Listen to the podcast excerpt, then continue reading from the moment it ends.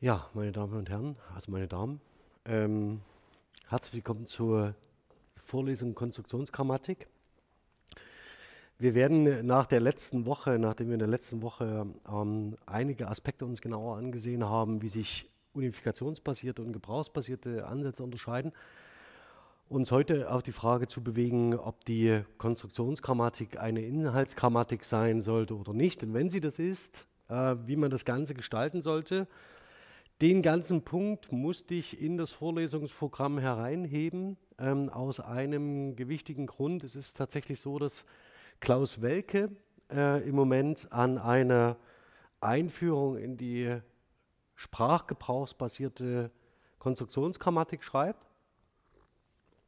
Und er ist von Haus aus, wenn man das so sagen kann, Valenzgrammatiker. Das heißt, er kommt aus der Richtung der Valenzgrammatik und untersucht, wie sich Konstruktionsgrammatik und Valenzgrammatik gegenseitig ähm, befruchten können, wie man so schön sagt, mit einer nicht ganz glücklichen Metapher. Ähm, der Punkt ist ein wenig, dass ich die Vorstellungen, die Klaus Welke in die Forschungsdiskussion einbringt und die Vorstellungen, die ich Ihnen hier gebe, in ein paar Punkten unterscheidet. Und das Ganze scheint sich in die Richtung weiterzuentwickeln, dass Klaus Welke ähm, eher auf die formale Beschreibung von Grammatik setzt und den Connex zum Beispiel zur Frame-Semantik nicht sucht und, um es sozusagen eher konsequent ähm, aus der grammatischen Beschreibung heraushalten will, während ich genau gerade diesen Weg forciere.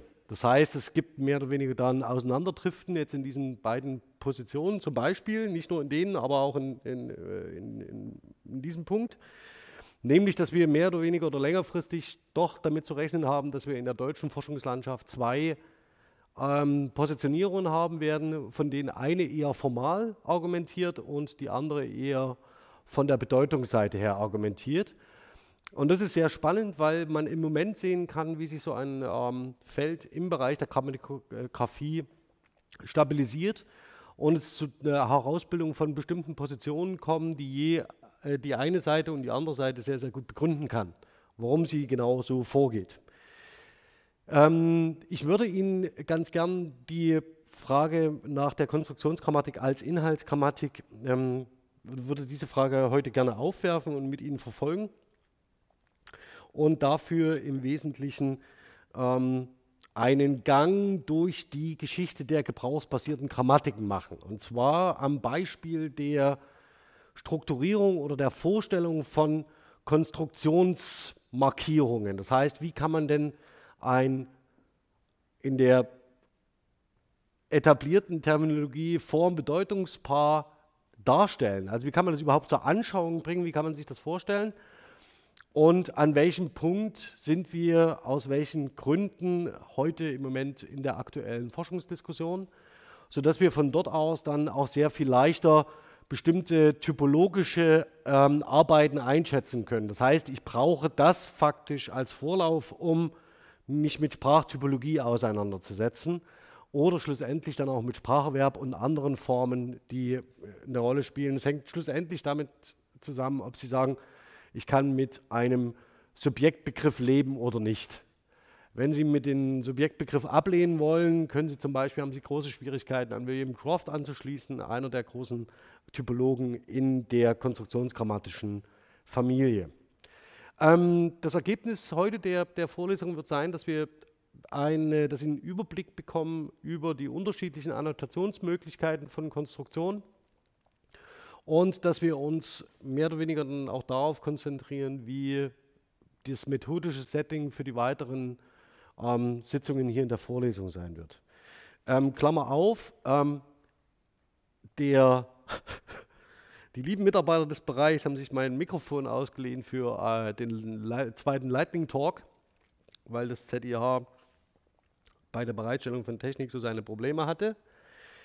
Es kann durchaus sein, dass ich zwischendurch mal die Batterien wechseln muss und wenn irgendjemand von Ihnen sieht, das, können, Sie, können Sie dieses Licht sehen? Hier, nee, ne? Das ist, zu, das ist zu klein. Dieses hier auch nicht, ne? Okay, dann muss ich selber darauf achten. Ähm, falls das nämlich ausgeht, Sie haben nämlich haben sich das ausgeborgt und ich habe hab mir ein zusätzliches, äh, zusätzliches Set Batterien gewünscht, äh, das ich nicht bekommen habe. Also das heißt, wenn das, äh, wenn das Mikrofon ausschaltet, muss ich kurz ähm, die Batterien wechseln. Gut, dann achte ich selber drauf. Okay. Ja, also wenn wir in diesem Punkt einsetzen, Stufe 1, Konstruktion als Formbedeutungspaare. Ich hatte Ihnen im Wesentlichen hier schon zwei Definitionen von Adele Goldberg genannt. Eine Definition von 1995, das heißt, das ist der Ausgangspunkt, das ist die ähm, äh, ähm, Definition von Konstruktionen, die wirklich viele, viele, viele Arbeiten beeinflusst hat und auch heute immer noch zitiert wird. Das heißt, Konstruktionen sind Formbedeutungspaare, wenn ihre, wenn die Verbindung konventionalisiert ist, also stabil, und die Gesamtbedeutung der Einheit nicht aus ihren Einzelteilen vorhersagbar ist. Also wenn sie nicht kompositioneller Natur sind. Die Erweiterung dieser ähm, Definition von 2006 schließt auch kompositionelle Einheiten mit ein, also die in ihrer Konstruktion vollständig transparent sind, wenn sie mit hinreichender Frequenz im Sprachgebrauch verwendet werden. Ja, damit deckt man dann faktisch alle sprachlichen Muster und Schemata ab und kann den Konstruktionsbegriff auf tatsächlich die meisten ähm, Einheiten anwenden, solange man dafür eine Bedeutung angeben kann. Das ist der, die nächste Achillesferse des ganzen Konzeptes. Was ist Bedeutung? Wenn Sie jemals eine Abschlussarbeit schreiben wollen, schreiben Sie bitte nie eine Arbeit über den Begriff Bedeutung. Schreiben Sie auch nie eine über den Begriff Wissen. Damit machen Sie sich sehr, sehr unglücklich. Ähm, auch in der Konstruktionsgrammatik ist dieser Bedeutungsbegriff theoretisch im Moment vollkommen unterbelichtet. Es gibt unterschiedliche Ansätze, damit umzugehen. Das reicht von äh, der Einbettung von pragmatischen Kontextfaktoren, das heißt, wie wird eine sprachliche Struktur gebraucht, bis hin zu Diskursbedeutungen, die diese Konstruktion in bestimmten Diskursen haben können. Also der Name Östmann ist ja schon gefallen, der tritt sehr stark dafür ein. Ähm, andere ähm, Forscher und Forscherinnen hingegen lehnen das eher ab und sagen, also eine, Gebrauchs-, also eine sprachgebrauchsbasierte Grammatik muss pragmatische und diskursfunktionale Aspekte in Bedeutungen nicht berücksichtigen. Ähm, ich würde das ganz gern eher vorsichtig formulieren und sagen, im Moment ist es forschungspraktisch einfach nicht angezeigt, über die Einbettung bestimmter sprachlicher Strukturen in spezifischen Diskursen nachzudenken. Es gibt äh, einzelne Ansätze dazu, interessanterweise aus dem Bereich der Narratologie, also wenn man sich fragt, welche Muster werden entsprechend häufig in bestimmten Erzählstrukturen verwendet. Also da hat man so eine Anklänge daran. Schlussendlich kann die Konstruktionsgrammatik aber vollkommen ohne diesen Überbau leben. Also in die Richtung zielt auch ein wenig Klaus Welke ab, dass er sagt, das interessiert mich zunächst erstmal nicht. Ich will eine Konstruktionsgrammatik formal begründen.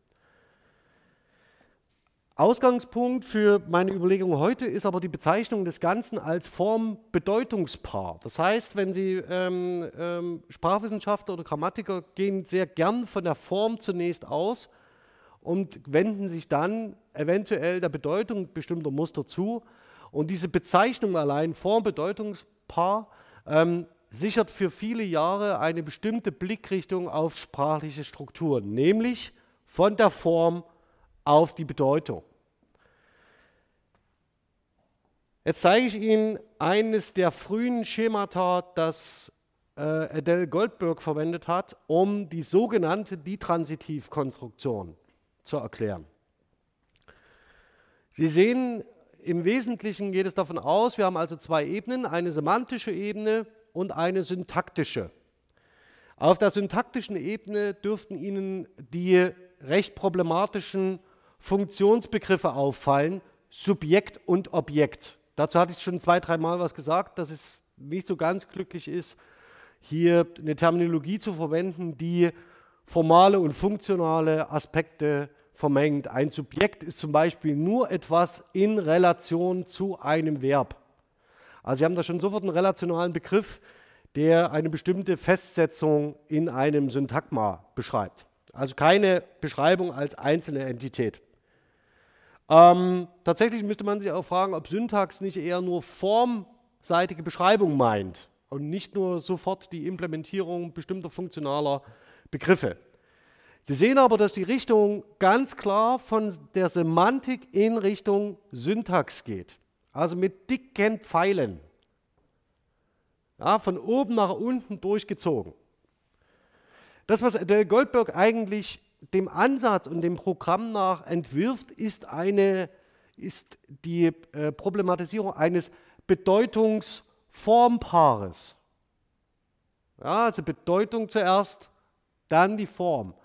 Das geht auch mit dem ganzen kognitiven Paradigma ähm, zusammen, dass man eben sagt, Sie lernen erst oder Form emergiert aus Semantik. Das heißt, Sie lernen erst Bedeutung und dann danach ähm, betten Sie bestimmte Vormerkmale an diese Bedeutung oder an diese Perspektivierung an.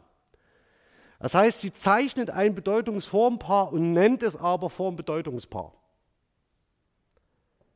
Das mag ein total trivialer Punkt sein, ja, also der irgendwie an Nichtigkeit überhaupt nicht zu überbieten ist. Der Witz ist aber daran, dass mit dieser Begriffsprägung eine ganze Beschreibungstradition kanalisiert wird und alle wie selbstverständlich von Formbedeutungspaaren reden und natürlich immer die Form zuerst steht und dann die Bedeutung. Eigentlich will Goldberg etwas anderes. Ähm, Sie sehen hier die Bezeichnungen für die ähm, Konstruktionselemente, also das heißt Agent, Receiver und Patient äh, folgen im Wesentlichen einem Rollenset, das sie auch an Fillmore anlehnt, also an die Deep Cases, die hatte ich vielleicht schon, die hatte ich hier schon ganz kurz mal erwähnt, an die Deep Cases von Fillmore. Ähm, und danach auf der ähm, Argumentstrukturebene, also die Instanzebene, die Relation äh, das ignorieren wir jetzt hier an der Stelle, ähm, sehen Sie, fügt sie irgendwann ein eigenes Rollenset ein. Also Sender, Send Goal und Send. Ja, also das heißt, der etwas, der etwas weggeschickt hat, der etwas ähm, empfängt, also das Ziel des Empfangs und das, ähm, äh, was geschickt wird. Im Wesentlichen ist es so, dass schon die Beschreibung etwas als Patient, also ähm, für Sie möglicherweise in der Charakterisierung so nicht ganz ähm, äh, ähm, glücklich ist, denn eigentlich handelt es sich hier um ein Objekt. Also sie verschicken in der Regel keine belebten Dinge und ähm, auch nicht Menschen oder Tiere oder sowas. Ja, das ist in der Regel, also es sei denn zum Mars, ja, also senden sie zum Mars oder zu den Olympischen Spielen. Ja, also das heißt, es ist eher in diesem Rollenset, merken Sie schon, das ist relativ restringiert ähm, und noch nicht so ausdifferenziert. Äh, mir kommt es aber im Wesentlichen auf diese mittlere, auf diese Argumentstrukturebene an, die mit einer Beschreibung arbeitet, ähm, die nirgendwo dokumentiert ist. Also es gibt keine Festlegung von bestimmten Sets, die zur Beschreibung dieser Argumentstrukturen dienen. Jetzt ist meine Frage an Sie, wer, wer kennt sich von Ihnen gut mit Valenzgrammatik aus? Ja, bin ich gestern schon kurz zusammengefahren, innerlich. Der Punkt ist, dass die Valenzgrammatik dafür auch kein Angebot macht. Die Valenzgrammatik geht davon aus, dass ein Verb eine ganze satzwertige Struktur äh, projiziert. Ja, also am Verb hängen die Argumente oder die Aktanten oder die Partizipanten oder die Angaben und so weiter. Ja, das können Sie, gibt es Terminologie wie Sand am Meer. Und diese Aktanten, die am Verb hängen, gleichsam wie die Atome in einem Molekül, ja, also da leitet sich die Terminologie her, also ein äh, Sauerstoffatom ähm, kann zwei Wasserstoffatome ziehen und das Molekül Wasser bilden.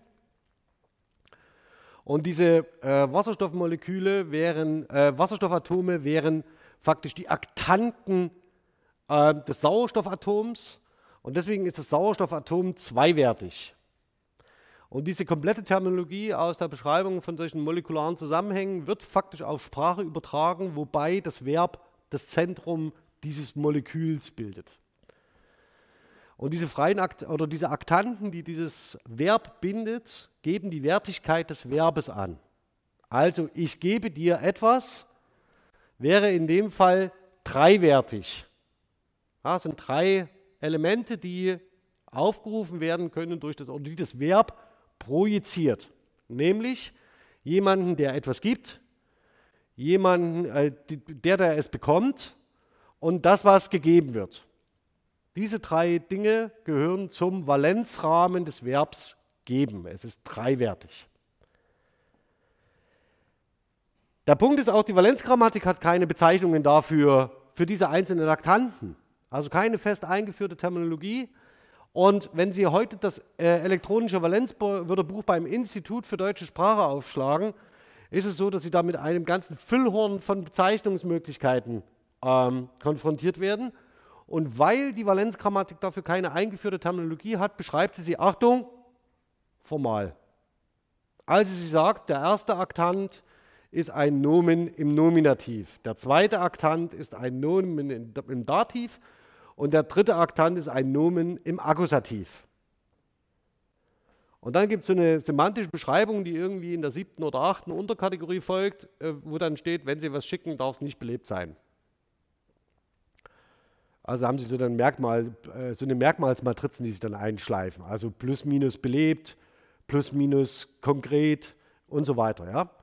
Ähm, das Ganze ist aber, soweit ich, wenn ich das richtig sehe, in dieser terminologischen Fassung nie tatsächlich theoretisch grundgelegt worden im Sinne von, wir vereinbaren ein festes Terminologieset, mit dem wir valenzgrammatisch Bedeutung beschreiben. Sondern es läuft immer auf diesem Niveau ab. Ja, also ich sage dann irgendwie, das ist der Sender, das ist das Ziel und das ist das, was geschickt wurde. Jetzt sehen Sie ein bisschen das Problem, nämlich, dass ich das eine mit dem anderen permanent im Zirkelschuss erkläre. Also ich sage, senden bedeutet, ich sende etwas von einem Sender zu einem Empfänger und zwar das Gesendete. Benutze ich viermal denselben Wortstamm, um eins zu erklären. Jeder Lexikograph würde die Hände über dem Kopf zusammenschlagen. Oder wenn Sie sich ein Englischwörterbuch vorstellen, wo Sie den gesuchten Begriff nur durch sich selbst erklären. Ja, ich bin hier, weil ich hier bin. Et voilà. Das Ganze ist natürlich relativ unbefriedigend auch und gerade aus einer formalen Perspektive. Denn ich kann das faktisch, kann jeder von Ihnen willkürlich ein beliebiges Set an Argumentstrukturrollen sich ausdenken. Das zu Papier bringen und das postulieren. Das Interessante ist, Sie werden niemanden finden, der Ihnen widerspricht. Weil es keine Basis gibt. Okay, das sind diese einzelnen Punkte. Erstmal hier bei Goldberg. Man muss ehrlicherweise sagen, Goldberg fängt sehr früh an. Das Ganze ist äh, immer leicht aus der Retrospektive heraus irgendwie zu kritisieren, aber wir reden hier einen Entwurf, der 23 Jahre alt ist. Ja, das ist jetzt auch nicht gestern entstanden. Und er ist vor allen Dingen entstanden aus der Perspektive des Englischen heraus. Es steht also noch vollkommen in Frage, ob das überhaupt auf andere Sprachen in der Form anwendbar ist. So, jetzt habe ich ja Kaffee verschüttet. oder der Becher ist undicht. Eins von beiden. Ich schiebe es mal auf den Becher. So. Okay. Also, Goldberg, haben Sie dazu Fragen? Zunächst. Also, ganz kurz nochmal die Stichpunkte. Wir beschreiben Syntax, die aus Semantik emergiert. Das folgt dem Programm der, äh, der kognitiven Grammatik und der kognitiven Linguistik. Bezeichnen sie aber als Form-Bedeutungspaare und verwenden vor allen Dingen auf der Ebene der syntaktischen Beschreibung funktionale Begriffe und haben ein eigens zusammengestricktes äh, Begriffsinventar für die Beschreibung der Argumentstrukturebene des Verbs. Das ist faktisch der Startpunkt. Jetzt hätte man ja sagen können, ja, mein, das muss doch jemandem auffallen. Ja, irgendjemand muss das doch merken, dass das terminologisch jetzt nicht äh, zwingend trennscharf ist.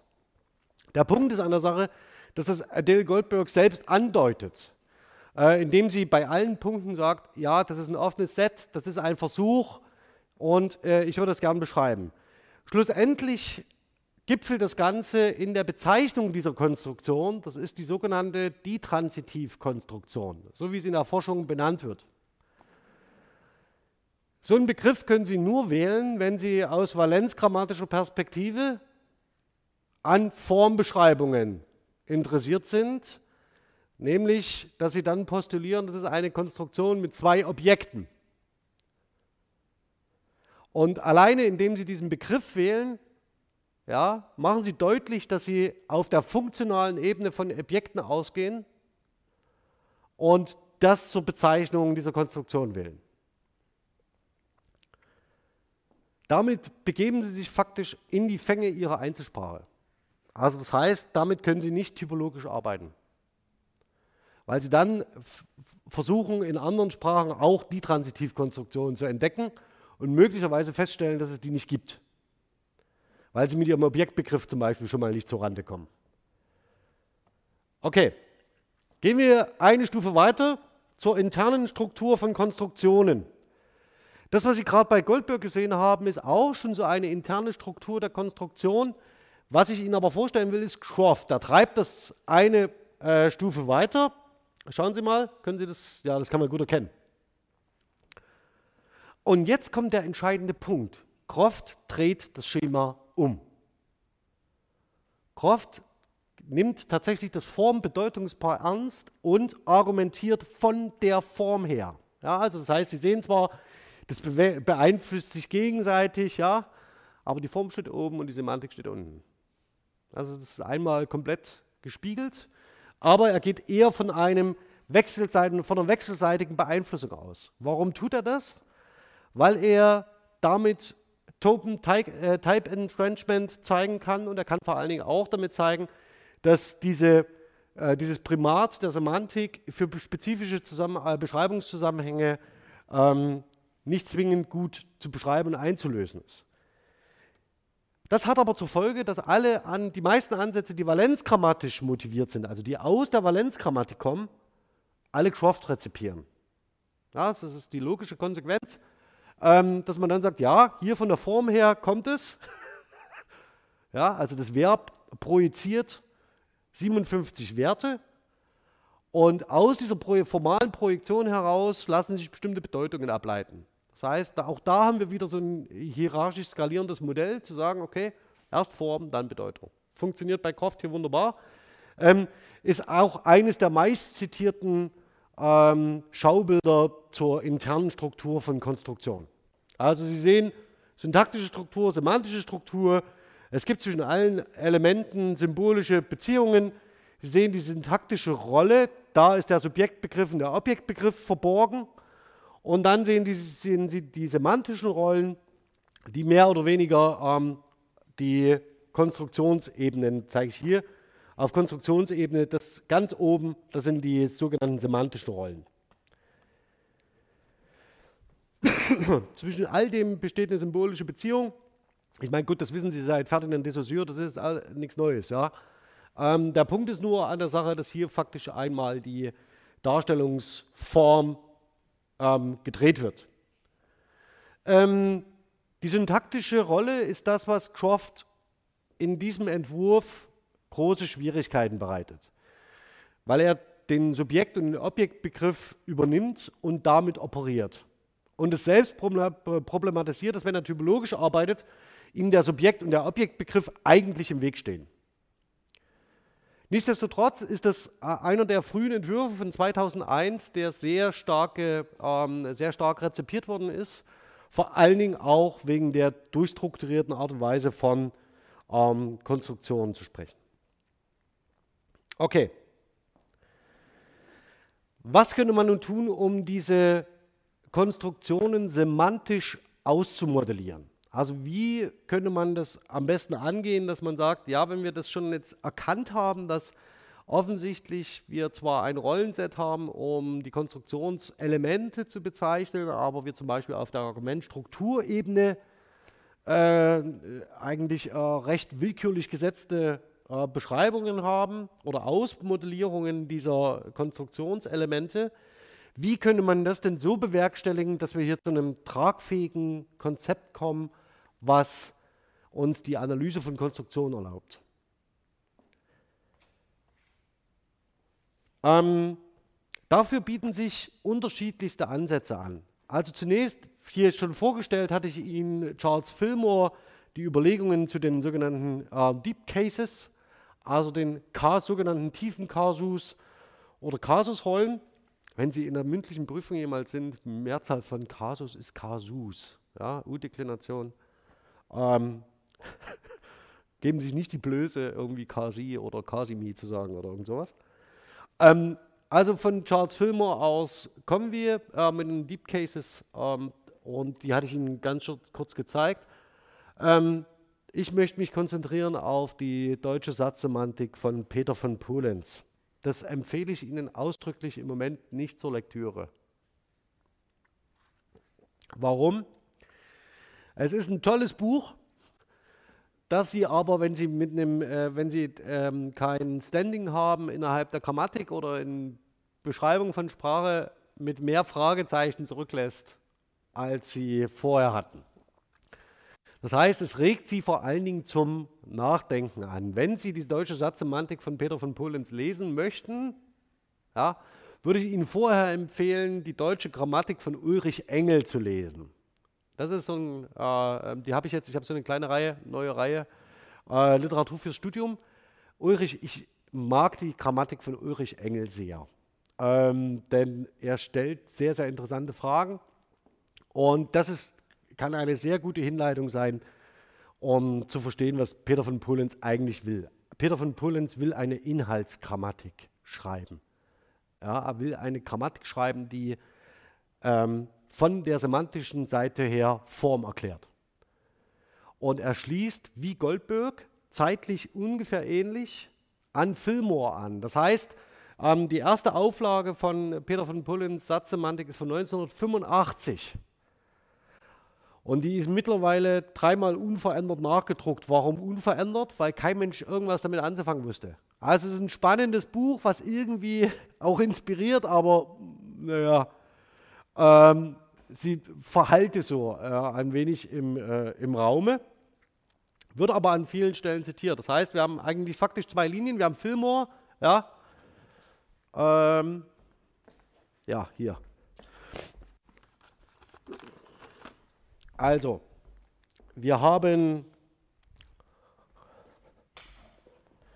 Fillmore mit den Deep Cases, ja, also das ist jetzt äh, ganz schematisch ganz äh, schlecht gemacht. Ja? Dann haben wir Peter von Polenz in Deutschland und äh, Adele Goldberg in den Vereinigten Staaten. Und dann passiert das. Ja, die wird hier gelesen ohne Ende. Und hier ist Schluss. Ja, faktisch wollen die beiden ähm, äh, dasselbe, nämlich faktisch auf der Basis von Charles Fillmore eine Inhaltsgrammatik schreiben. Das gelingt Peter von Polenz ähm, in dem Entwurf nicht, also er wird nicht in der Form rezipiert. Schlussendlich ist aber das Programm, was er vorstellt, mit dem von Goldberg sehr, sehr, sehr, sehr, sehr, sehr gut vergleichbar. Deswegen kann man die auch wunderbar ineinander integrieren. Und deswegen freue ich mich, dass, das, äh, dass es diesen, äh, diese Satzsemantik gibt. Da muss ich nämlich nicht mehr so viel machen. Okay. Denn, das zeige ich Ihnen nur noch ganz kurz, wie sich das dann, wie sich das dann liest, wenn, man, äh, wenn ein Buch nicht äh, ganz so erfolgreich ist, wie man sich das wünscht. Ja? Es gibt Bücher mit einer stillen Karriere und zweifellos ist in den letzten 20 Jahren vieles Neue hinzugekommen. Man wird aber auch feststellen, dass vieles Angefangene nicht fortgesetzt worden ist und deshalb vorerst gültig bleibt. Also aus der dritten Auflage von äh, Holly von 2008, das Vorwort, ja, es klingt nicht sehr befriedigend. Ne? Also das heißt, im Wesentlichen ist es genau dieses äh, Schaubild hier, was äh, sich in diesen Worten ausdrückt. Was aber ähm, von Peter von Polenz in die linguistische Forschung eingespeist worden ist, ist sein Set an semantischen Rollen. Ähm, bevor Sie die jetzt abschreiben oder versuchen, das nachzuvollziehen, oder also die Präsentation sollte online sein, möchte ich Sie ganz kurz, ich mache mal ein bisschen vor. Ähm, ein bisschen weiter hinten in den Slides ist ein Link, ähm, wo Sie sich dieses gesamte Rollenset als PDF laden können. Ähm, darauf arbeite ich jetzt hin. Okay. Also, Sie sehen schon, Charles Fillmore startete mit einem relativ überschaubaren Set an äh, Rollen. Es gab sowas wie ein Ziel, es gab sowas wie ein Pfad, eine Richtung, ein, ein Agens, ein Patiens und irgendwie auch äh, inst, ein Instrumental und ein Objekt. Und Peter von Polenz macht das Erste, was er macht, ist, er baut es aus. Ja, also er sagt, Sie sehen die ganz typischen Rollen hier, Agens und Patiens, und definiert dann aber unter dem Dach eines Patients zum Beispiel ähm, drei unterschiedliche weitere Rollen, nämlich so etwas wie ein Kontraagens, also dass ein Partner in der Interaktion, ein Experiencer, der etwas erfährt, oder ein Benefaktiv, der etwas ein Nutznießer einer Handlung ist. Dann ist es weiterhin so, dass er, Sie sehen den Objektsbegriff, das schließt sich direkt untereinander an. Affiziertes Objekt, das heißt, das von einer Handlung betroffen ist und das affizierte Objekt, das aus einer Handlung hervorgeht. Also um an dem Beispiel von der letzten Woche zu bleiben, wenn Sie einen Kuchen backen, dann wäre Kuchen ein affiziertes Objekt, das aus der Handlung des Backens hervorgeht. Während Sie, wenn Sie sagen, ich schlage Peter, zunächst erstmal ein affiziertes Objekt hätten, also das heißt ein Objekt, das von einer Handlung betroffen ist, und dann stellen Sie aber fest, halt, Peter lebt ja. Und dann ist er Patient, in seltenen Fällen vielleicht benefaktiv. Das liegt aber an der Interpretationsleistung. Ja? Okay. Also das heißt, er baut dieses Rollenset aus und faktisch, das werden wir heute auch noch an ein paar Beispielen uns genauer anschauen, können Sie dieses Rollenset anwenden auf jede sprachliche Äußerung. Manche dieser Rollen sind sehr einfach zuzuweisen. Ein andere Rollen, die Peter von Polenz formuliert hat, spielen in der Analyse eher eine nachgeordnete Rolle. So etwas wie ein Kontraagens. Haben Sie eine Idee, wann ein Kontraagens relevant sein könnte.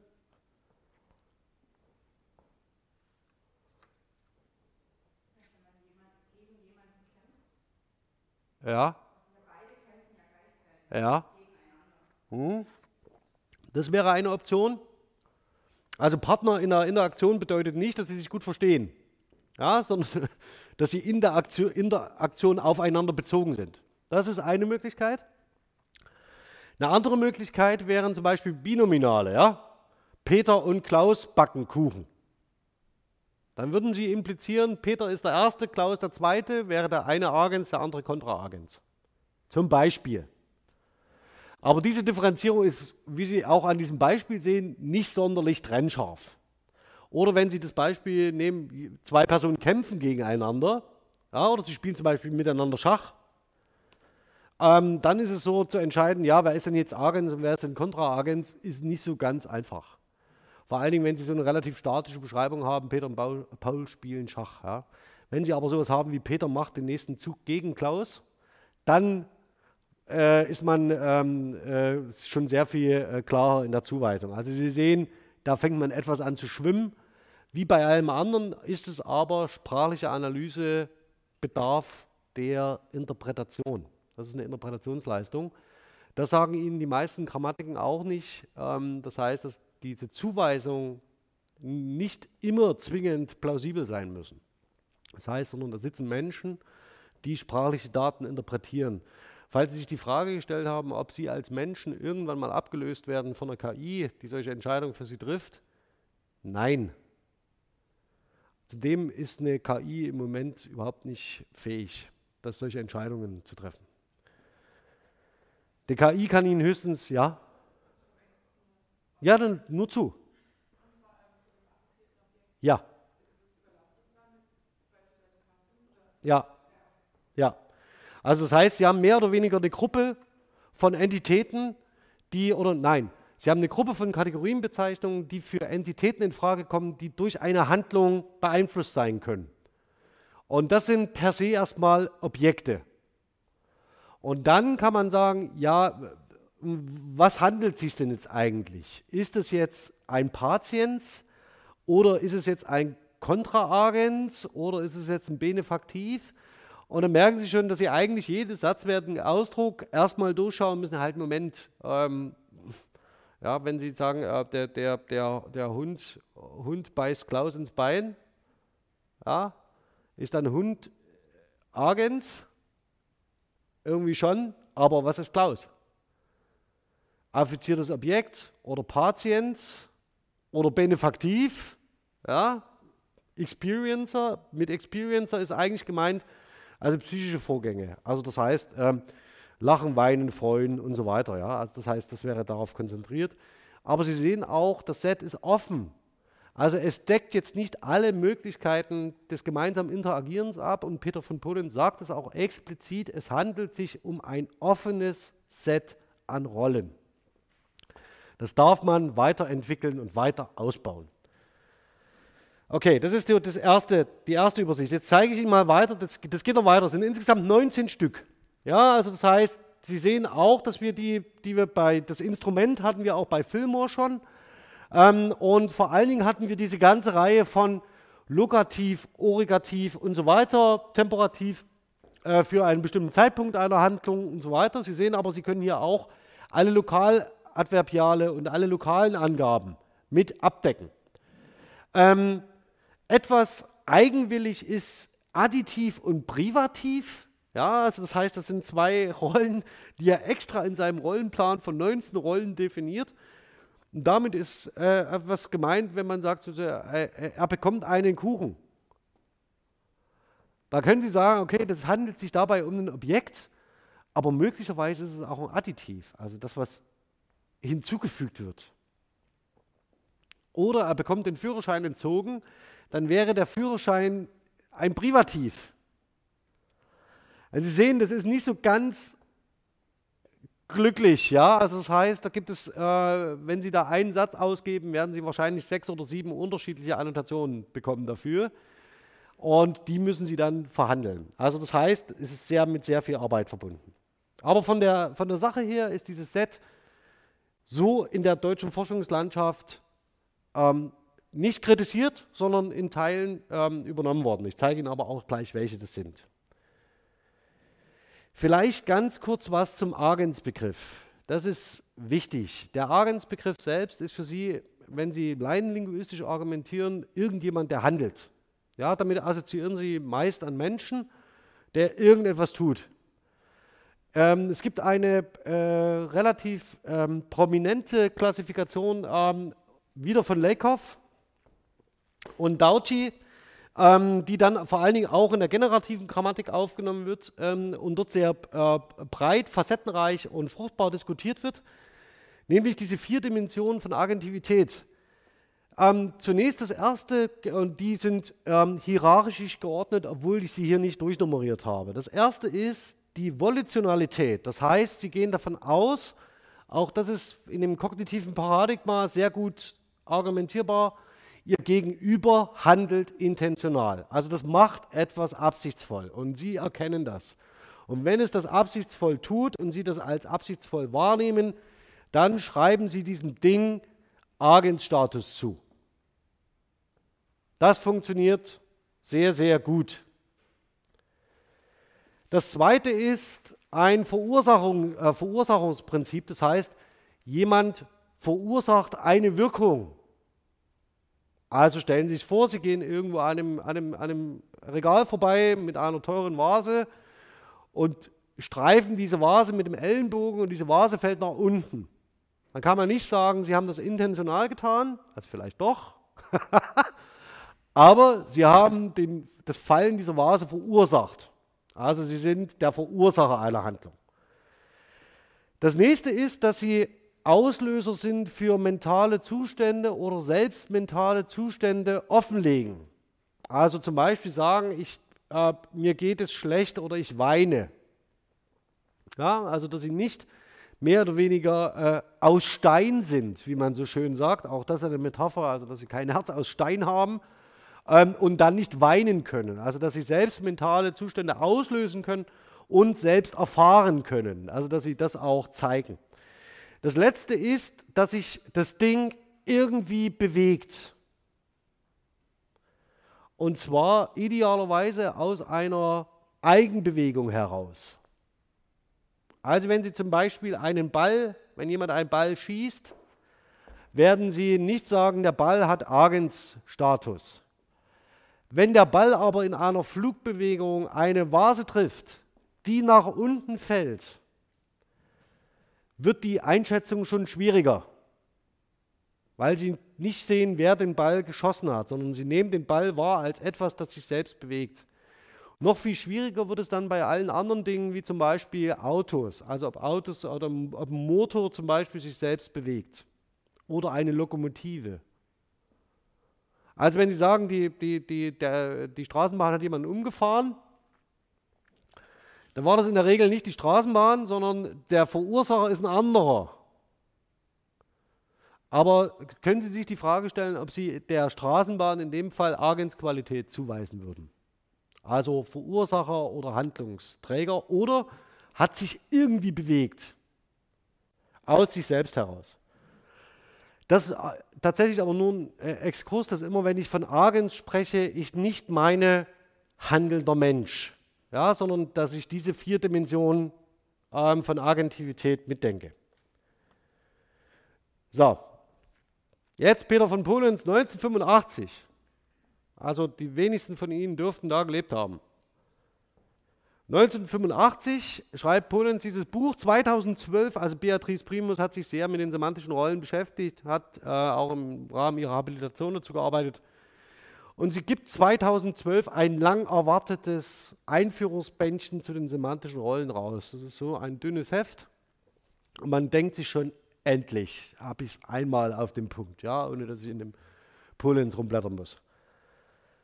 Ja, was stellt sie fest? Dass semantische Rollen in den Grammatiken des Deutschen selten systematisch behandelt werden. Und es existiert bislang auch kein Einführungswerk in diese Thematik. Und alle so, endlich! Und dann können Sie die Arme ganz langsam wieder runternehmen, denn das bekommen Sie bei Beatrice Primus nicht. Bei Beatrice Primus bekommen Sie eine Reduktion dieses Rollensets auf einen überschaubaren Satz von sieben oder acht Rollen ähm, und es ist ganz klassisch, da hätten sie auch bei Fillmore bleiben können. Obwohl, es ist, muss natürlich auch gesagt sein, dieses schmale Bändchen ist in der Komplexität arg reduziert und es soll die wissenschaftliche Arbeit von Beatrice Primus um Himmels Willen nicht in Frage stellen, sondern es ist auch dem Format geschuldet, dass man ähm, da natürlich äh, nicht so weit auf, ausgreifen kann. Aber eine einfache Liste hätte es auch mal getan. Also, dass man zu sagen, hier sind so 19 Stück Bitteschön. So. Das Ganze hat aber Tradition. Also das heißt, es ist nicht nur Beatrice Primus, die quasi dieses Rollenset eindampft und sagt, ich nehme einfach das raus, was ich brauche, wie die Valenzgrammatik irgendwie sagt, ach ne, dann nennen wir das Ding halt Sender, sondern ähm, die Rezeption in Deutschland läuft im Wesentlichen, wie Eroms das sagt, 2000, meist auf einer mittleren Linie. Das heißt, man wählt so die sicheren Vertreter aus und lässt den Rest beiseite. Die sicheren Vertreter sind Agens, Patiens, Objekt und Benefaktiv. Das sind die vier semantischen Rollen, die Sie in jeder Einführung, in jeder Grammatik finden werden. Also der Handelnde, die Person als Betroffene einer Handlung, das Objekt, das irgendwie von der Handlung beeinflusst wird und bestenfalls einen Nutznießer oder Geschädigten einer Handlung.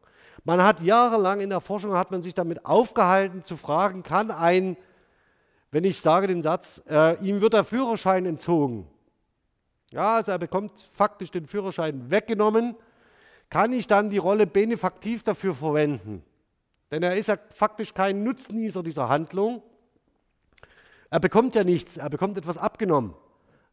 Ich weiß nicht, wie viele Jahre man sich mit dieser Frage auseinandergesetzt hat, nur dieses Detail zu klären. Ja? Also, und währenddessen sind erstmal die anderen 15 semantischen Rollen einfach hin, äh, untergefallen.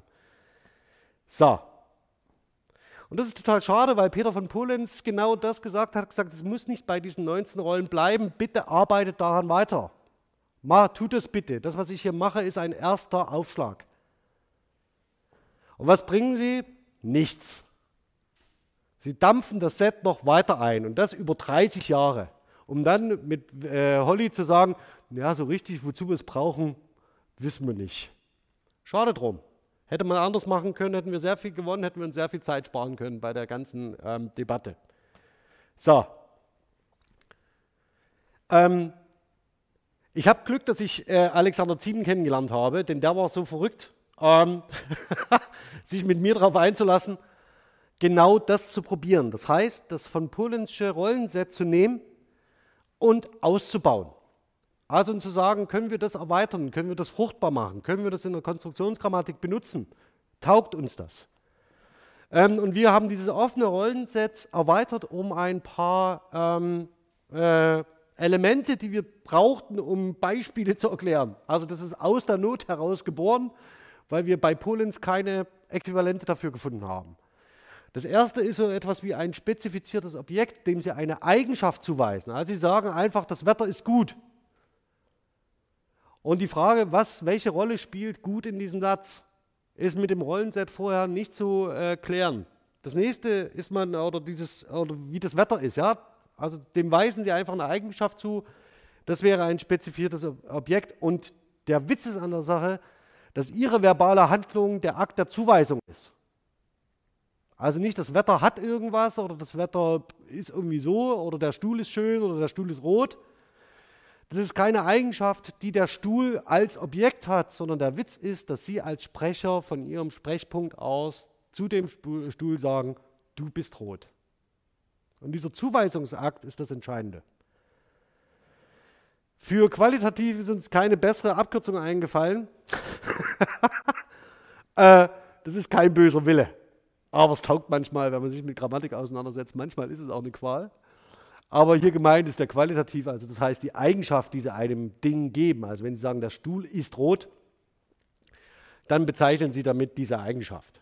Das geht so weiter, Direktional und Destination für lokale äh, Bezüge, die in der Konstruktionsgrammatik wichtig werden. Direktional vor allen Dingen wegen dieser, äh, wegen Way Constructions.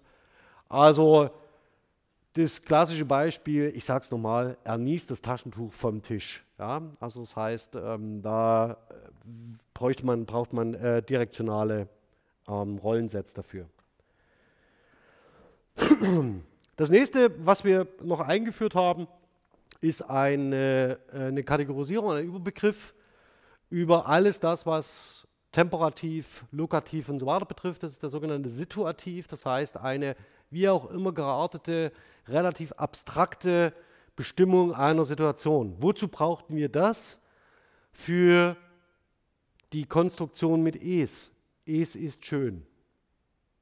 Also das sogenannte explikative es, das nicht unbedingt ähm, rückverweist auf eine andere sprachliche Einheit in, einer größeren, in einem größeren Textzusammenhang, sondern für sich alleine steht. Ja? Sie sagen, es ist schönes Wetter, können Sie sich fragen, was es ist. Ja, also wo holen Sie das her? Wie bestimmen Sie das grammatisch? Welche Bedeutung hat das? Ähm, schauen Sie in eine beliebige Standardgrammatik rein. Ist eine wahre Freude, was man da an Blumensträußen an Erklärungsmöglichkeiten lesen darf. Und beschäftigt die Forschung nach wie vor immer noch. Also das heißt, das ist noch nicht geklärt. Für diese Verwendungen haben, haben wir die ähm, Rolle des Situativs postuliert, nämlich zu sagen, es handelt sich um eine relativ abstrakte äh, ähm, Situationsdefinition, ähm, die Sie auch zum Beispiel mit dem Lokativ spezifizieren können. Sie können nämlich auch sagen, hier ist schönes Wetter. Oder Sie können auch sagen, dass Sie das mit dem Temperativ spezifizieren, jetzt ist schönes Wetter. Das funktioniert und es würde faktisch abstrakt diese unterschiedlichen äh, Aspekte zusammenführen.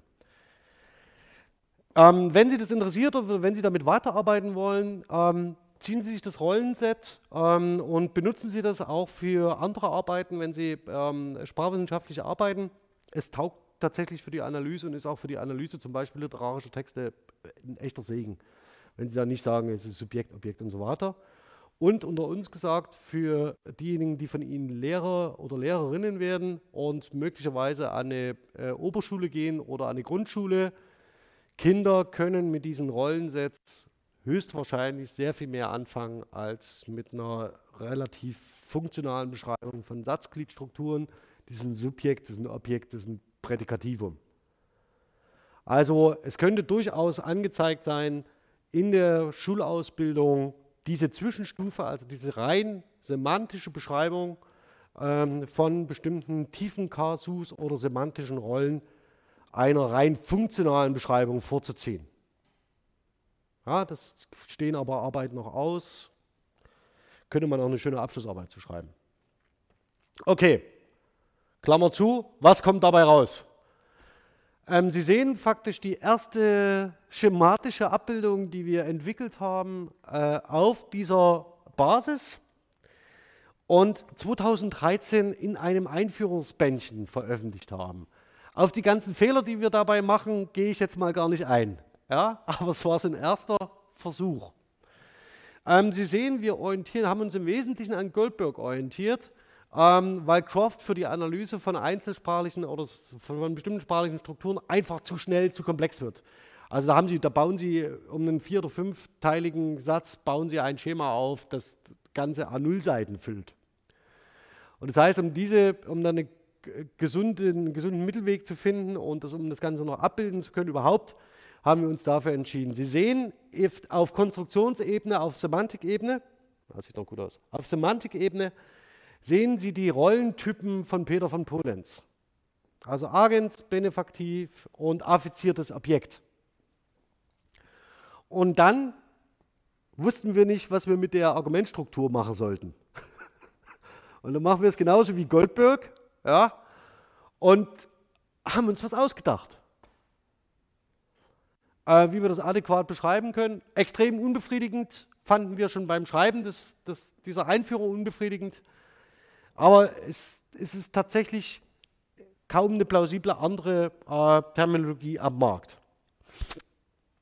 Und dann sehen Sie etwas, worauf wir sehr, sehr stolz waren, dass wir gesagt haben, wir lassen die funktionalen Begriffe weg. Also wir lassen weg Subjekt, Prädikat, Objekt und so weiter und wir beschreiben die Dinger formal. Und wir haben hier gesagt, wir nehmen Verbalphrase, Nominalphrase und äh, in bestimmten Kasus.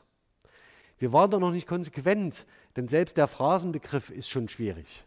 Also das heißt, da waren wir, da waren wir erleichtert, dass wir diese funktionalen Begriffe weglegen konnten und haben aber noch nicht das bis zum Ende durchgedacht und haben äh, hier noch den Phrasenbegriff eingeführt, das würde ich heute nicht mehr machen, aber mein Gott, es ist fünf Jahre her. Ja. Okay, Sie sehen, das ist relativ nah an dem, was, was Goldberg macht, mit ein paar Spezifikationen. Und schlussendlich, wie haben wir es genannt? Die Transitivkonstruktion. Also wir sind genau in, diese, in dieses Fahrwasser rein und haben genau das nachgemacht, was äh, uns vorgegeben worden war. Ähm, und beschreiben zwar Konstruktionen auch als Form-Bedeutungspaar, gehen aber von dem Primat der Semantik aus.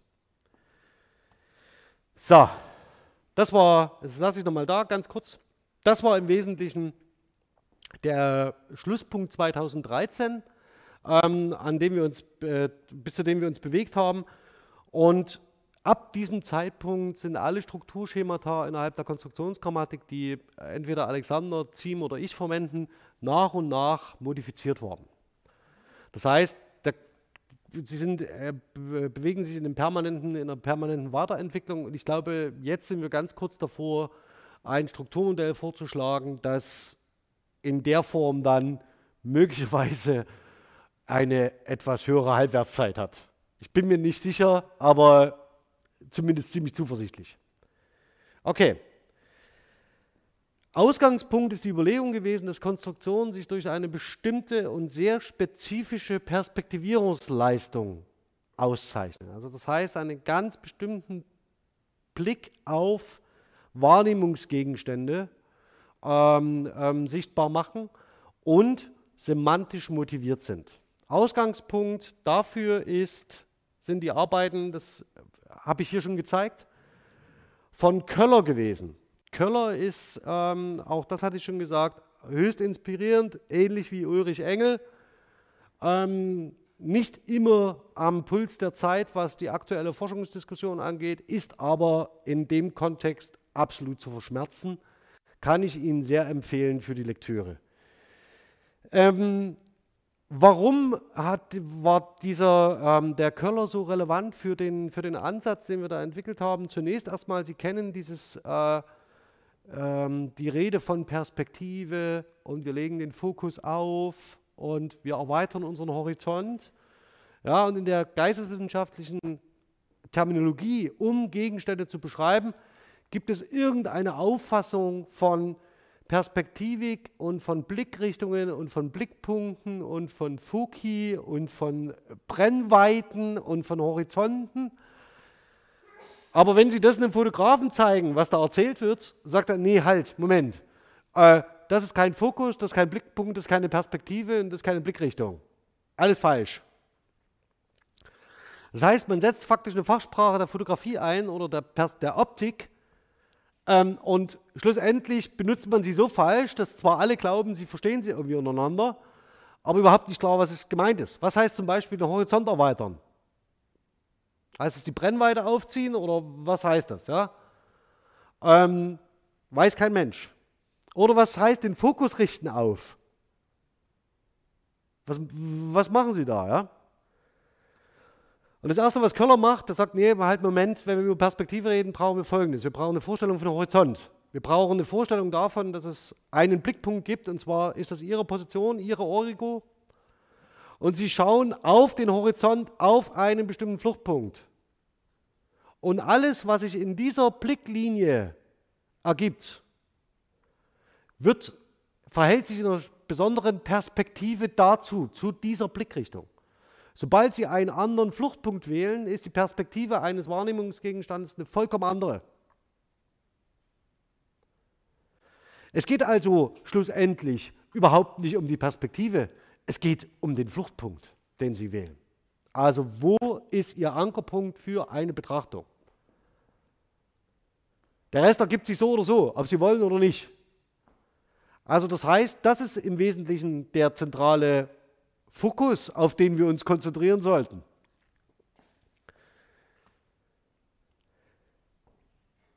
Ähm, die kommunikative Perspektivität und die kognitive Perspektivität, das habe ich Ihnen hier schon ganz kurz ähm, erläutert. Es, er wendet diesen, diese Perspektivierungsbegriff und die Vorstellung von Perspektiven, Fluchtpunkten, Horizonten an auf sprachliche Muster und sprachliche Strukturen.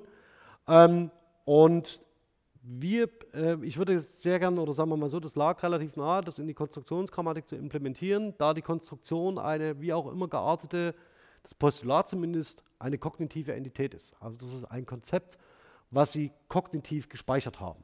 Es ist mental repräsentiert. Davon abweichend ist aber das, was Sie sprachlich realisieren. Also das heißt, es gibt ja keine, eine, keine 1 zu 1 Realisier, äh, äh, äh, Verbindung, und das, was sie realisieren, das sind Konstrukte. Und Köller wählt dafür die kommunikative Perspektivität. Diese Konstrukte haben kommunikative Perspektivität. Und die kognitive Perspektivität von Konstruktion ist die mentale Repräsentation. Hierzu. Das ist im Wesentlichen die kognitive Perspektivität. Warum zur Hölle braucht man das? Das zeige ich Ihnen an diesem Schema. Auch das habe ich Ihnen schon gezeigt. Sie sehen, ähm, wir haben hier, ähm, das ist schon eine Weiterentwicklung jetzt dieses, äh, dieses ursprünglichen Modells, das wir 2013 verwendet haben. Sie sehen im Wesentlichen die interne Struktur der Konstruktion wird unter der kognitiven Perspektivität beschrieben. Und wir setzen, dort haben wir dann äh, gesagt, ja, dann, wenn wir die Konstruktionselemente mit den semantischen Rollen beschreiben, warum sollen wir das nicht auch für die Argumentstruktur des Verbs machen? Und da sehen Sie ganz gut, in der ersten und zweiten Ebene sehen Sie schon die semantischen Rollen von Peter von Polenz, die wir erweitert haben, ohne die von uns ausgedachten äh, schönen Umschreibungen des Ganzen. Und auf der Formebene sehen Sie, dass wir den Phrasenbegriff getilgt haben. Also das heißt, dass da der Phrasenbegriff weg ist und man tatsächlich nur noch von Verb Nom und äh, Nomina spricht, obwohl das auch Kategorisierungen sind, die irgendwann mal auf den Prüfstand gehören. Um das mal so zu sagen. Bei Verben möglicherweise nicht so, aber bei Nomen und Adjektiven, Sie erinnern sich an das Beispiel die zuhe Tür, kann man auch so seine Überraschungen erleben. Ähm, davon abgehoben von dieser Struktur aber, also das heißt, ich gebe jemandem etwas, kann diese Transferkonstruktion, ja, also habe ich das hier, ja, diese Transferkonstruktion ähm, eingebettet sein in unterschiedliche kommunikative äh, hergestellte Konstrukte, die mit anderen Konstruktionen kombiniert werden. Zum Beispiel mit Temporaladverbien. Das sind andere Konstruktionen, die aber mit, diesem, ähm, mit der äh, Transferkonstruktion in Relation stehen können und dann zu einem anderen Konstrukt führen. Also auf der kommunikativen Ebene. Ob Sie diese Einzelrealisierungen, diese Beispiele unten drunter jeweils als Muster abgespeichert haben, das muss sich je am Einzelfall erweisen.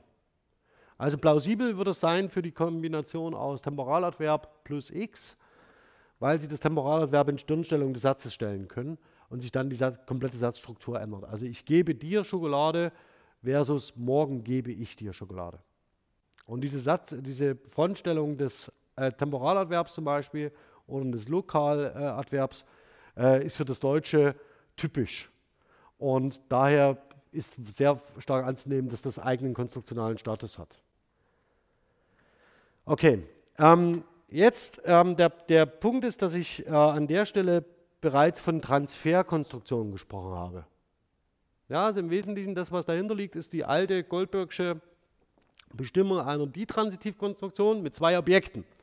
Jetzt haben wir uns sehr bemüht, diese ganzen Objekte rauszunehmen, haben Phrasen integriert und haben aber weiter von Ditransitivkonstruktionen gesprochen, obwohl wir die auf der Ebene der schematischen Darstellung überhaupt nicht mehr abbilden. Und wenn man jetzt einen Schritt weiter geht und sagt, ja, wenn wir, keine, wenn wir nicht auf Objekte achten, dann müssen wir auch die Konstruktion nicht mehr so bezeichnen, sondern wir bezeichnen sie mal bestenfalls so nach ihrer Perspektivität oder anders gesagt nach ihrer Bedeutung, die sie hat, nämlich dass ein Gegenstand von einer Person zu einer anderen transferiert wird. Das ist eine Transferkonstruktion. Und davon gibt es ganz unterschiedliche, mehrteilige, mal die, mal je, je nachdem, welches Verb Sie einbetten und so weiter. Aber es bezeichnet die Bedeutung einer Konstruktion und nicht ihre Formfunktion. Okay. Letzte Stufe, Stufe 5. Konstruktionen sind Bedeutungsformpaare. Das ist das ist der, da wollte ich hin. Und habe Ewigkeiten, sechs, sieben Jahre lang darüber nachgedacht, wie das gelingt, also wie man das abbildet. Und der letzte Schritt war diese terminologische Anpassung. Also Konstruktionen sind Bedeutungsformpaare, sie sind semantisch motiviert und sie transzendieren Frames.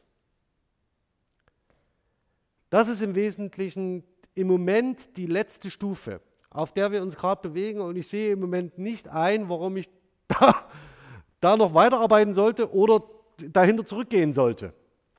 Ich zeige Ihnen ganz kurz, was das Problem ist. Frames sind anders als die Valenzgrammatik manchmal glaubt, nicht projizierte Verbrahmen, sondern das sind mehr oder weniger Word, äh, äh, äh, Back of Words, die kollokational überraschend oft miteinander gemeinsam auftreten. Ja, also Sie stellen fest, wenn Sie in ein bestimmtes Korpus schauen, immer wenn Backen erwähnt wird, steht irgendwo in der Nähe Kuchen und irgendwo in der, äh, in der Nähe Mehl und vielleicht auch Zucker und vielleicht irgendeine Person. Claudia. Claudia backt gern Kuchen.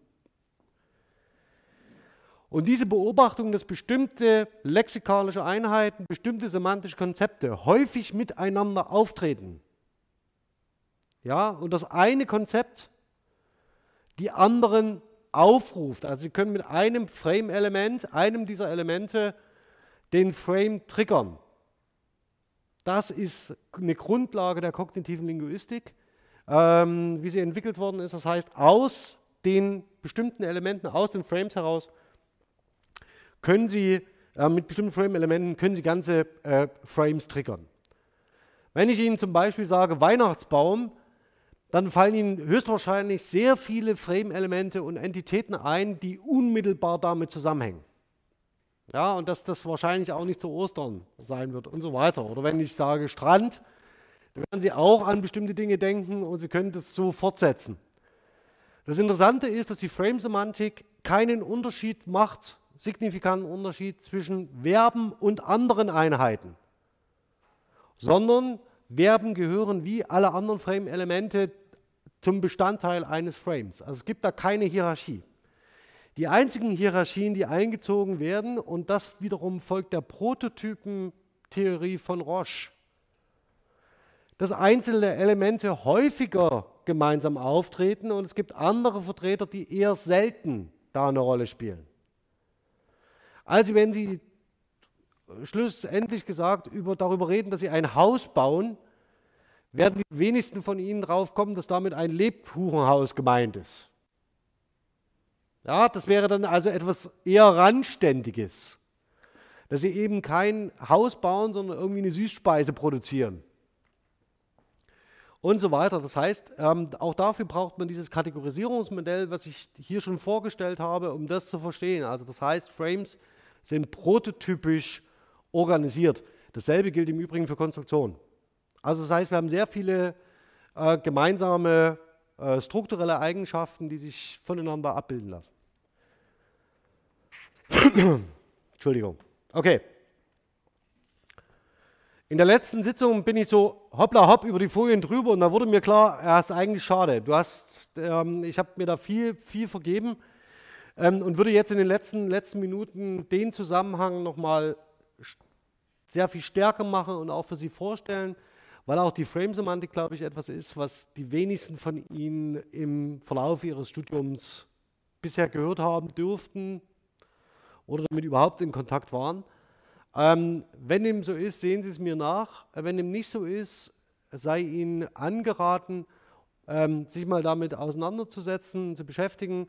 Ist sehr spannend, ist tatsächlich aber auch nicht jedems, äh, jedem seine Sache, ähm, das äh, so zu tun. Und schauen wir uns mal aber den sogenannten Giving Frame an. Also, jemand gibt etwas einem anderen. Das ist das, was wir im Endeffekt die ganze Zeit versuchen zu beschreiben über die Transitivkonstruktion und über Peter von Polenz und semantische Rollen und wir haben das und, und Crofts interne Strukturen der Konstruktion und Köllers Perspektivität mit sehr großem Aufwand versuchen wir das zu fassen, was das konstruktional ist und die Frame-Semantik nennt das seit geraumer Zeit den Giving Frame. Okay. Was sind Frames? Also in der Hinführung deutet es sich vielleicht schon ganz kurz an, hier von Alexander Ziem ähm, aus seiner Dissertation. Äh, Frames weisen Leerstellen auf, also Slots. Das heißt, das aufgerufene Vorstellungsobjekt kann hinsichtlich verschiedener, aber nicht beliebiger Wissensaspekte näher bestimmt werden. Das geht auf die Vorstellung zurück, dass man nicht das Wort eine bestimmte Bedeutung trägt, sondern die Bedeutung eines Wortes lernen Sie nur, wenn Sie seine Begleiter kennen. Also wenn Sie wissen, welche Wörter mit ihm gemeinsam auftreten. Da Frames in diesem Sinne schematische Einheiten bilden, sollen prädikative Spezifizierungen von Frames Werte oder Instanzen genannt werden. Werte, Instanzen besetzen bestimmte Leerstellen. Also wenn Sie folgende Instanzen haben, also die dann nicht mehr leer sind, äh, Claudia und Backen, dann kommen Sie möglicherweise auf die Idee, dass auf den letzten Slot dieses Frames irgendwas gehört wie Brot oder Kuchen sprichwörtlich auch Männer, aber ähm, ein Mann backen. Ken, kennen Sie das? Backt ihr ein? Wenn du keinen Mann hast, backt ihr ein. Ähm, aber in der Regel backen sie da Kuchen oder Brot. Und diese lexikalischen Einheiten können Sie aufgrund der schon besetzten Instanzen in Leerstellen einsetzen. Wenn jetzt in der öffentlichen Diskussion immer mal so die Rede ist, da werden irgendwelche, da wird geframed, da gibt es Framings und so weiter. Ähm, Im Wesentlichen, was da passiert, ist, dass äh, in bestimmten Slots dann andere Entitäten eingesetzt werden, die normalerweise für diesen Frame eher unüblich sind. Ja, oder bestimmte Frames werden umgewidmet, indem man bestimmte äh, Perspektivierungen dieser Frame-Elemente neu sortiert. So, für das Ganze gibt es ein Programm nämlich ähm, das sogenannte FrameNet, das im Moment sich anschickt, internationalisiert zu werden. Also es gibt tatsächlich große Bestrebungen, international ähm, äh, in bestimmten äh, Regionen einzelsprachige FrameNets aufzubauen. Und Vorbild ist das FrameNet, das ähm, Filmer entwickelt hat in äh, Berkeley. Und das sehen Sie gleich noch hinterher. Ähm, FrameNet verfolgt das Ziel, die syntaktische und semantische Valenz von Wörtern und festen Mehrworteinheiten umfänglich zu erfassen. Ja, das, also valenzgrammatisch sind wir nicht so ganz so weit weg von dem Ganzen. Dabei sieht FrameNet mit gutem Grund davon ab, ein festes Set an Frame-Elementen, also das ist auch wieder eine Parallele zu Peter von Pulenz, zu definieren. Dies war noch in Fillmore-Theorie der sogenannten äh, äh, Deep Cases der Fall. Das angestrebte Vorhaben, lediglich sechs tiefen Kasus anzusetzen, sieht Filmer rückblickend als gescheitert an. Das heißt, das ist im Wesentlichen die, der theoretische Background Entschuldigung, für das, was wir in der, oder was die Frame-Semantik macht. So, das Ganze sieht so aus, das können Sie heute besuchen. Das ist äh, eine Webseite, die Ergebnisse von FrameNet sind online publiziert und das können Sie alle benutzen. Ich würde Ihnen raten, wenn Sie diskurslinguistische Arbeiten schreiben oder wenn Sie bestimmte qualitative Analysen zu was auch immer für sprachlichen Konzepten sich anschauen, werfen Sie einen Blick in FrameNet. Nur einen Blick. Ähm, und schauen, ob es einen Frame im Englischen gibt, der Ihrem äh, zu beschreibenden Szenario gleicht oder ähnelt. Denn es ist nicht so, dass Sie dieses Szenario daraus erklären könnten, aber möglicherweise weist Sie diese Frame-Definition auf bestimmte Aspekte hin, äh, auf die Sie bei der Interpretation besonders achten sollten. Also das heißt, es ist wie so ein Indikator, so ein Stichwortgeber für qualitative Analysen. Ähm, ich zeige Ihnen mal den Giving Frame.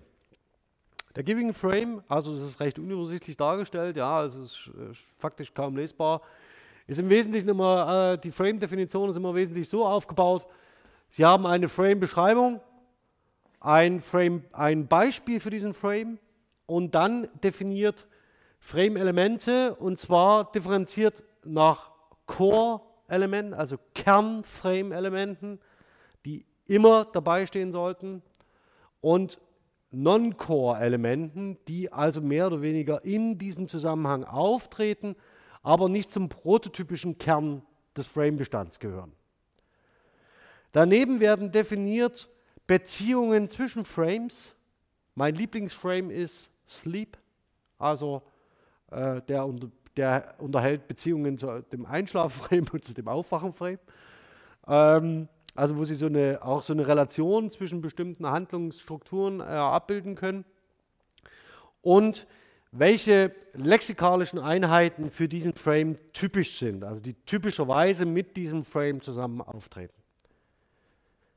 Wenn Sie also sich fragen, ähm, ob in der öffentlichen Debatte ein bestimmter Frame angewendet wird, um einen bestimmten Sachverhalt darzustellen, der aus Ihrer Meinung, der Ihrer Meinung nach perspektivisch schwierig zurechtgeschnitten ist, dann schauen Sie beim FrameNet, ob es eine vergleichbare lexikalische Einheit gibt, die mit Ihrem Frame ähm, identifiziert werden kann und schauen mal, ob es da ein Match gibt zwischen Frame und Frame-Element und Lexi äh, Lexical Unit. Der Giving Frame ist also bei FrameNet sehr weit ausdifferenziert und ausbuchstabiert. Es geht sehr weit darüber hinaus zu sagen, ja, äh, Sender, Empfänger, Ziel.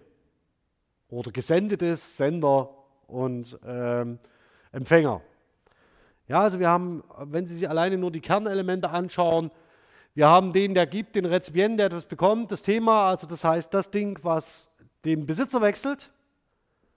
Und danach geht es weiter, ja, die Umstände, die spezifische Erklärung oder spezifischen Hinweis auf das, was geschenkt wird, auf die Art und Weise des, äh, des, des, des Gebens, ähm, ähm, in welchem, an welchem Ort das passiert, zu welcher Zeit das passiert und so weiter und so fort. Und dieses Set an Frame-Elementen ist nicht abgeschlossen. Das heißt, das können Sie bei Bedarf auch erweitern und diese Adaptation aufs Deutsch zu übernehmen, das hat sich äh, Alexander Ziemer auf die Fahne geschrieben. Also das ist so sein, das möchte er gern. Ähm, ist jetzt nicht so, ist jetzt nicht, zählt nicht primär zu meinen Interessengebieten, aber wir ergänzen uns ganz gut. Also das ist sein Schwerpunkt und ich kümmere mich eher um die ähm, grammatischen Strukturen. Was passiert jetzt, wenn Sie diese Frame-Elemente frech äh, in die Beschreibung von internen Strukturen von Konstruktionen einbetten. Folgendes. Sie haben auf einmal auf einer anderen theoretischen Basis entwickeltes Set an äh, Frame-Elementen, das Sie dem Set an semantischen Rollen zuweisen können, ohne dass Sie notgedrungen sich ein eigenes Set ausdenken und zurechtlegen zu müssen, denn die Arbeit ist getan, in, in weiten Teilen. Das ist ein sehr, ähm, äh, einfache, eine sehr einfache Möglichkeit, um äh, zum Beispiel die Argumentstruktur von Verben näher zu bestimmen. Ähm, nichtsdestotrotz handelt es sich nicht auf dieser Ebene um den Frame. Der Frame würde faktisch zwischen Konstruktion und Verbbedeutung liegen. Also von der Hierarchie her. Also das heißt, Konstruktionen transzendieren zwar Frames, aber Frames und Konstruktionen sind nicht deckungsgleich. Ähm, das Ganze führt jetzt dazu, dass wir relativ, ein relativ gutes Set haben, um die Argumentstruktur von Verben zu beschreiben und zu sagen, ja, Konstruktionen sind semantisch motiviert. Wir haben ein relativ abstraktes Set an semantischen Rollen, die die Konstruktionsbedeutungen angeben. Und wenn diese in einem bestimmten Handlungszusammenhang aufscheinen, wir zum Beispiel dem Handlungszusammenhang geben, dann würden wir folgende, haben wir, wenn das Verb geben selbst eingebettet wird, haben wir folgende Ausformulierungen dieser abstrakteren semantischen Rollen. Nämlich jemand, der etwas gibt, jemand, der etwas bekommt und das Thema, das, um was es geht. Also ein Transfer. Was im Wesentlichen die Konstruktionsgrammatik leistet, auch das habe ich beim letzten Mal schon kurz gezeigt, würde ich jetzt ganz gern noch einmal ähm, etwas ausführlicher beschreiben, ist, was passiert, wenn ein Verb in diese Konstruktion eingebettet wird, die das von der Bedeutung her äh, nicht geben bedeutet. Also etwas wie backen. Also wir hatten das beim letzten Mal ganz kurz bereits. Also ich backe dir einen Kuchen. Die traditionelle Beschreibung, also die valenzgrammatische Beschreibung, würde dieses Beispiel nicht auflösen können, sondern postulieren, es handelt sich zwar bei äh, dir um einen Benefaktiv, also einen, Empfänger irgendwie, aber der wäre im Valenzrahmen des Verbs nicht angelegt. Damit ist die Erklärung abgeschlossen. Es handelt sich da um was im, im freien Dativ oder irgendwas. Konstruktionsgrammatisch würde man anders argumentieren. Konstruktionsgrammatisch würde man sagen, tja, wenn der Sprachbenutzer eine Transferkonstruktion realisieren will, sind folgende semantische Rollen zu besetzen. Ein Agens, ein Benefaktiv und ein affiziertes Objekt. Und wenn Sie jetzt das Verb geben in diese Konstruktion einbetten wollen, dann muss das folgendes mitbringen. Ein Agens, ein Benefaktiv und ein affiziertes Objekt. Da das das Verb backen aber nicht mitbringt, erzwingt die Konstruktion die Besetzung einer Rolle. Das nennt man, der Fachbegriff dafür ist Coercion. Und die Konstruktion erzwingt die Lesart des Verbs. Es ist nicht das Verb, das von sich aus in seiner Argumentstruktur diese Bedeutung mitbringt oder die Wertigkeit oder die den Satz projiziert und aufspannt, sondern die Konstruktion legt die Lesart fest. Jetzt sehen Sie, dass in den, äh, man sich überlegen kann, ja, wie, wie, wo, wo, bekomme ich diese Rolle her? Also wo bekomme ich diese Sicherheit her, dass Backen diese Argument, dieses Argument nicht trägt? Das ist eine rein hypothetische Setzung, weil irgendwo in dem Valenzwörterbuch steht, Backen ist zweiwertig muss das ja tatsächlich mit dem Sprachgebrauch nicht irgendwie in Relation stehen, sondern das steht deshalb da, weil jemand im Lehnstuhl saß und sagt, das ist in meiner Sprachwissensbeschreibung vor dem Erfahrungshintergrund, den ich habe, ist Backen ein zweiwertiges Verb. Nun gibt es glücklicherweise FrameNet, die aus einer ganz anderen theoretischen Tradition herkommen und die für Backen ein Non-Core-Element, also ein Nicht-Kernelement definieren und das ist der Empfänger. Also es gehört nicht zum Kernbestand dieses Frames, aber es kann ein Nicht-Kern-Frame-Element sein, das faktisch mit dem Verb gemeinsam aufdeckt und äh, auftritt und den Frame etabliert. Und diese Differenzierung zwischen Kern-Frame-Element und Nicht-Kern-Frame-Element kann möglicherweise für uns die Erklärungsmöglichkeit sein, zu sagen, ja, warum taucht es bitte nicht in der Argumentstruktur des Verbs auf? Aber gemeinsam mit diesem Verb im Frame. Und schon haben wir eine Möglichkeit, um zu sagen, ja, wo kommt diese Rolle eigentlich her? Also wo kommt diese, äh, der Empfänger her? Und wenn, wenn man dann auf Argumentstruktur diese Frame-Elemente angibt, ich zeige Ihnen das auch gleich, wie das aussieht, dann kann man das relativ ähm, plausibel, aus, also aus meiner Sicht plausibel beschreiben. Also ich zeige Ihnen das mal. Also haben, so sieht das Ganze aus. Cook Creation ist der Frame. Also brauchen Sie ab und zu auch mal ein bisschen Fantasie, um die Sachen dann zu finden. Ja? Ähm, ähm, Sie sehen, ähm, jemand backt einige Kekse, äh, darum geht es. Ja? Also jemand backt einige Kekse. Kernelemente sind der, der etwas kocht und das, was gekocht wurde. Ja, das ist im Wesentlichen das, worum es geht. Wenn Sie das mit einer semantischen Rolle von Peter von Pulenz belegen, wäre das also ein effiziertes Objekt. Ja, also jemand, der Agens, backt etwas und dann haben Sie am Schluss äh, Kekse. Sie können sich zum Beispiel mal fragen, ob der Satz, der Ofen backt Plätzchen, ob das für Sie eine satzwertige Einheit wäre, die Sie akzeptieren würden. Man weiß es nicht. Äh, äh, Sage ich jetzt auch nicht dazu, aber denken Sie mal an diese vier Kriterien von Agentivität. Ob da irgendwas dabei ist, dass sich das Ding bewegt. Ja. Okay, ähm, dann haben wir also den, äh, und ob, wenn sich der Teller drehen würde im Ofen, ob es dann für Sie schon akzeptabler wäre, dass der, äh, die Mikrowelle zum Beispiel etwas backt. Okay, also Sie sehen, egal was, jemand kocht irgendetwas. Cook and produced food. Das ist das, worum es geht. Und jetzt sehen Sie eine ganze Reihe Non-Core-Elemente, die damit auftreten können. Dazu zählt das ganze Zeug, was ich Ihnen gerade schon äh, aufgelistet habe, nämlich Ort, Zeit, Umstände, genauere Beschreibung dessen, worum es geht. Und Sie sehen ganz unten, ja, irgendwo zwischen Zweck und Zeit, sehen Sie den Rezipienten, also der, der etwas empfängt. Und dieses Non-Core-Element wird faktisch aufgerufen durch die Konstruktion und wird zwingend gesetzt. Und durch diesen Zwang, ja, den die Rolle in die Konstruktion zu setzen, bekommt die Konstruktion nicht eine andere Bedeutung, sondern das Verb hat gefälligst seine Bedeutung der Konstruktion anzupassen.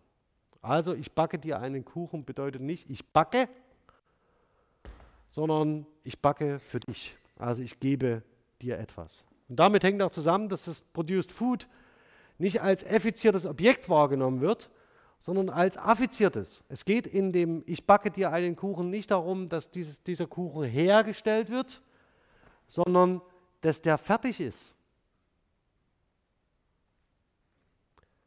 Aber Sie können mir da auch gern widersprechen, ja. Also das heißt, nur, nur weil ich mir das lange genug eingeredet habe, muss das nicht stimmen.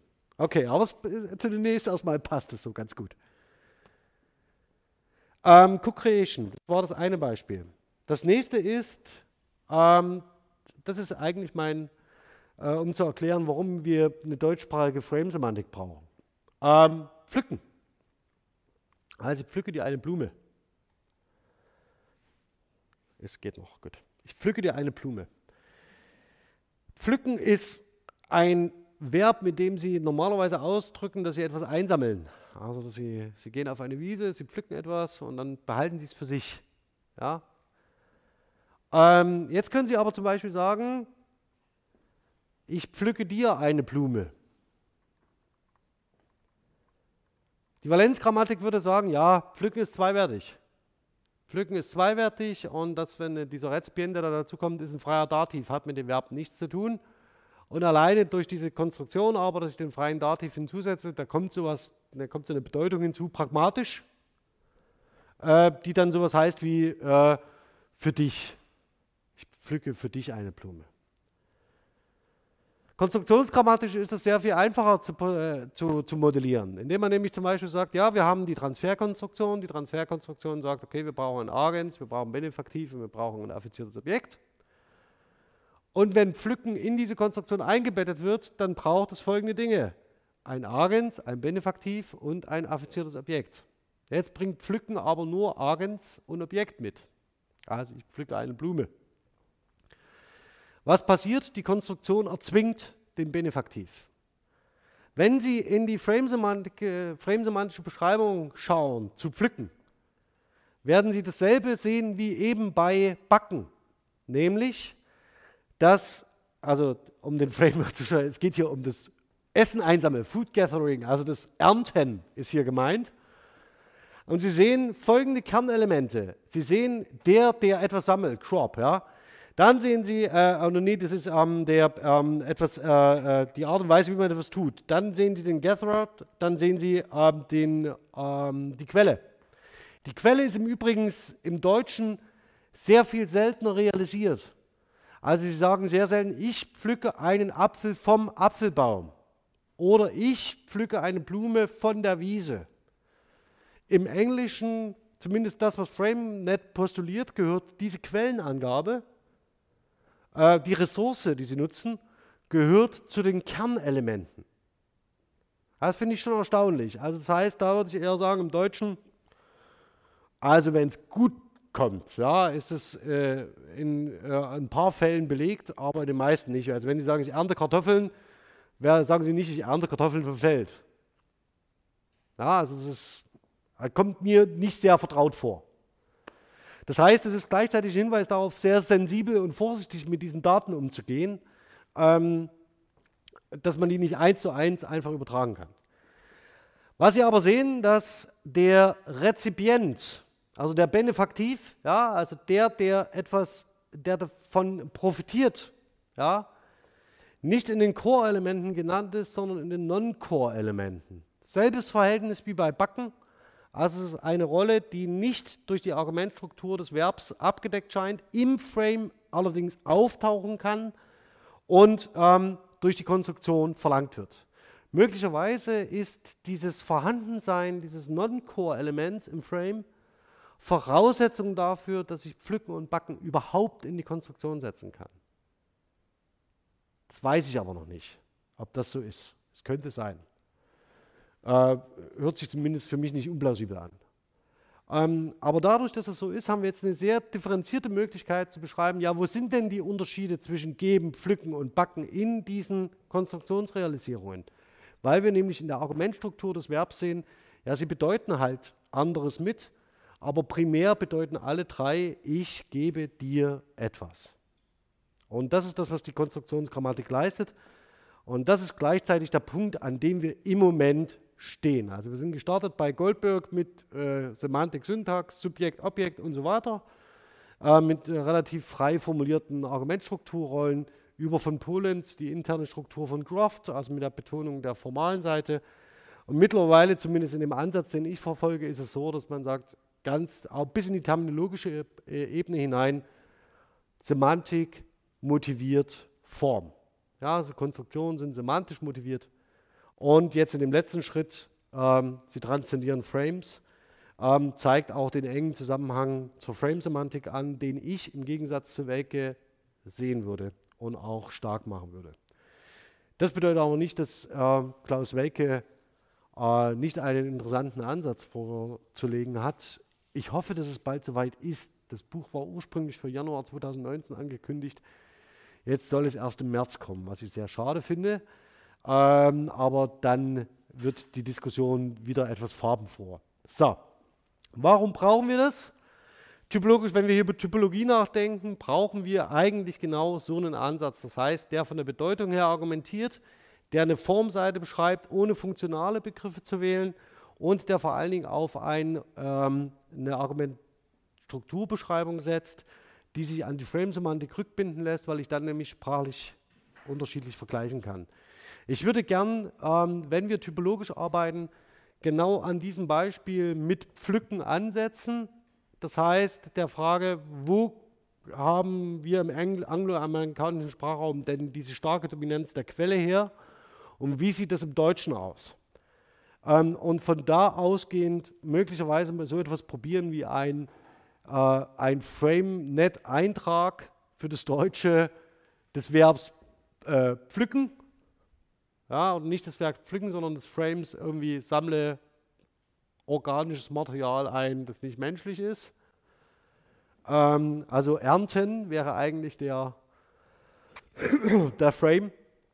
Und von dort ausgehend äh, mal schauen, wie sich das dann weiter ausspezifiziert, um etwas über die Typologie in der Konstruktionsgrammatik sagen zu können. So, bis dahin, ich, kann, ich werde das bis zum nächsten März sagen.